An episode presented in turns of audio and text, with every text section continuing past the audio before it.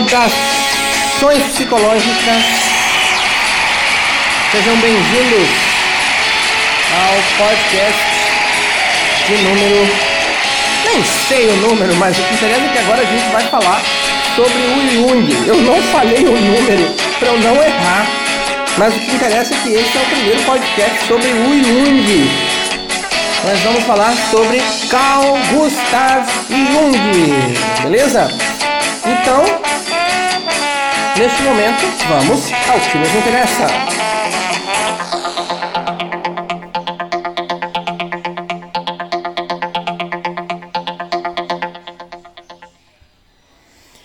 Vamos nos aprofundar nas ideias de nosso amigo Carl Gustav Jung e a gente vai primeiro, né, obviamente, apresentá-lo, né? O Jung era colega do Freud. É isso mesmo, Jung era colega do Freud. Em aula eu vou poder falar mais sobre isso. Ele rompeu com a psicanálise ortodoxa do Freud para estabelecer uma teoria da personalidade distinta, denominada psicologia analítica. Que essa psicologia analítica vai se basear no pressuposto de que os fenômenos ocultos podem influenciar e, de fato, realmente influenciam as, as vidas de todos, as vidas de todos. O Jung acreditava que cada um de nós era motivado não somente por experiências reprimidas, mas também por certas experiências de tom, digamos, emocional. De tom emocional, tá? E aí, essas imagens que a gente. Ele disse que a gente herdava, né? Algumas imagens dos nossos ancestrais. E a essas imagens ele chamou de inconsciente coletivo.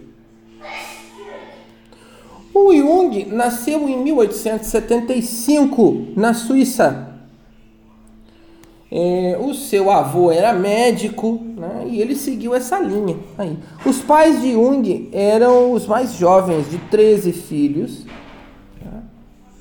É, e a família do Jung tinha uma tradição de espiritualidade, misticismo, né? O avô acreditava nas forças ocultas, frequentemente até conversava com os mortos.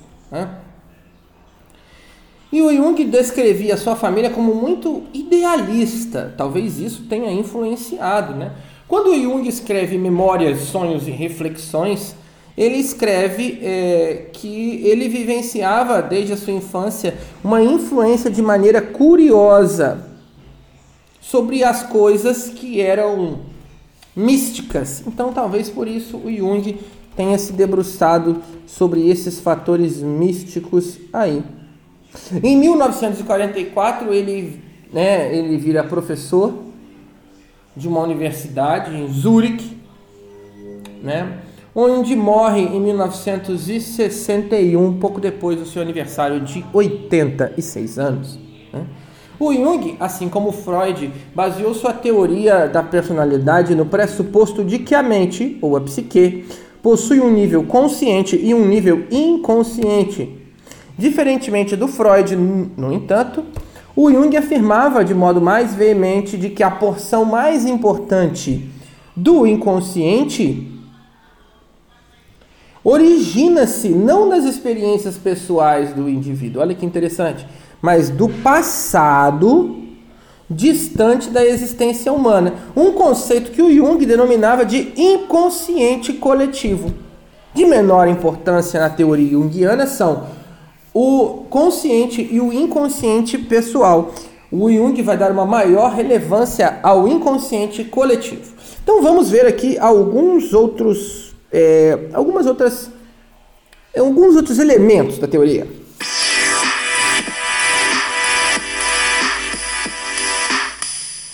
De acordo com Jung, as imagens conscientes são aquelas percebidas pelo ego, enquanto os elementos inconscientes não possuem relação com o ego.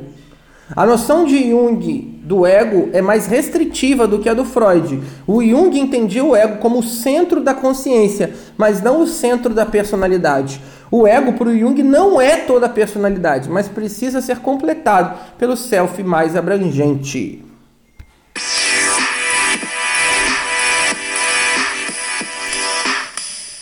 O inconsciente pessoal. O inconsciente pessoal para o Jung vai abranger todas as experiências reprimidas, esquecidas, sublim, ou sublim, subliminarmente, opa, agarrei aqui, subliminarmente percebidas pelos indivíduos, pelo, por um indivíduo, né?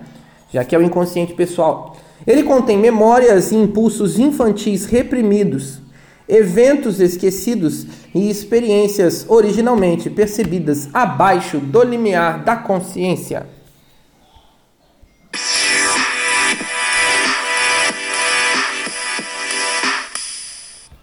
Inconsciente coletivo.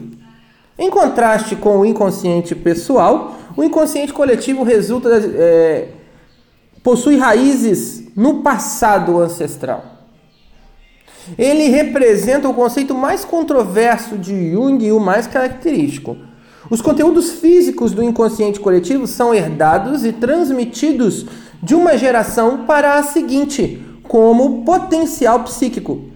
As experiências dos ancestrais distantes, por exemplo, com conceitos universais como Deus, mãe, água, terra, etc., etc., foram transmitidos ao longo das gerações, de modo que as pessoas em todos os climas, em todos os tempos, foram influenciados por experiências de seus ancestrais primitivos.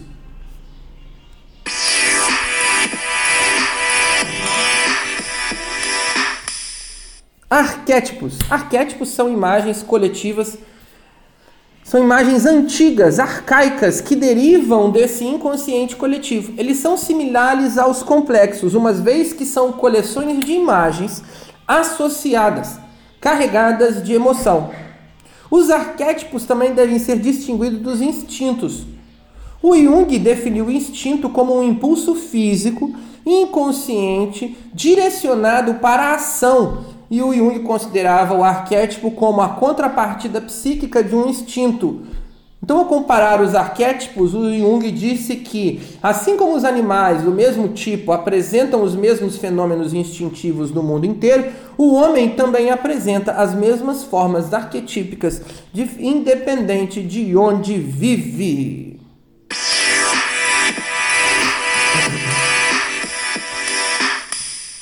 Persona o lado da personalidade que as pessoas apresentam ao mundo é designado como persona. O termo escolhido é assim porque se refere à máscara usada pelos atores no teatro antigo grego.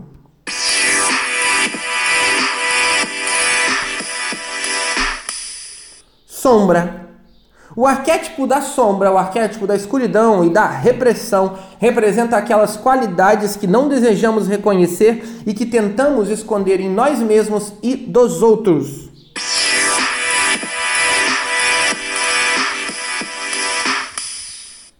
Ânima. Definir a ânima é um troço um pouco mais complicado. Jung acreditava que todos os humanos são psicologicamente bissexuais e possuem um lado masculino e um lado feminino. O lado feminino dos homens se origina no inconsciente coletivo, como um arquétipo, e permanece muito resistente à consciência. Poucos homens tomam conhecimento de sua alma, porque essa tarefa vai requerer uma grande coragem. Bom, para você que ficou até aqui, muito obrigado. Nós nos vemos na nossa aula. Um abraço e até mais! Japonesas y chicles americanos en los bazares coreanos de San Pablo.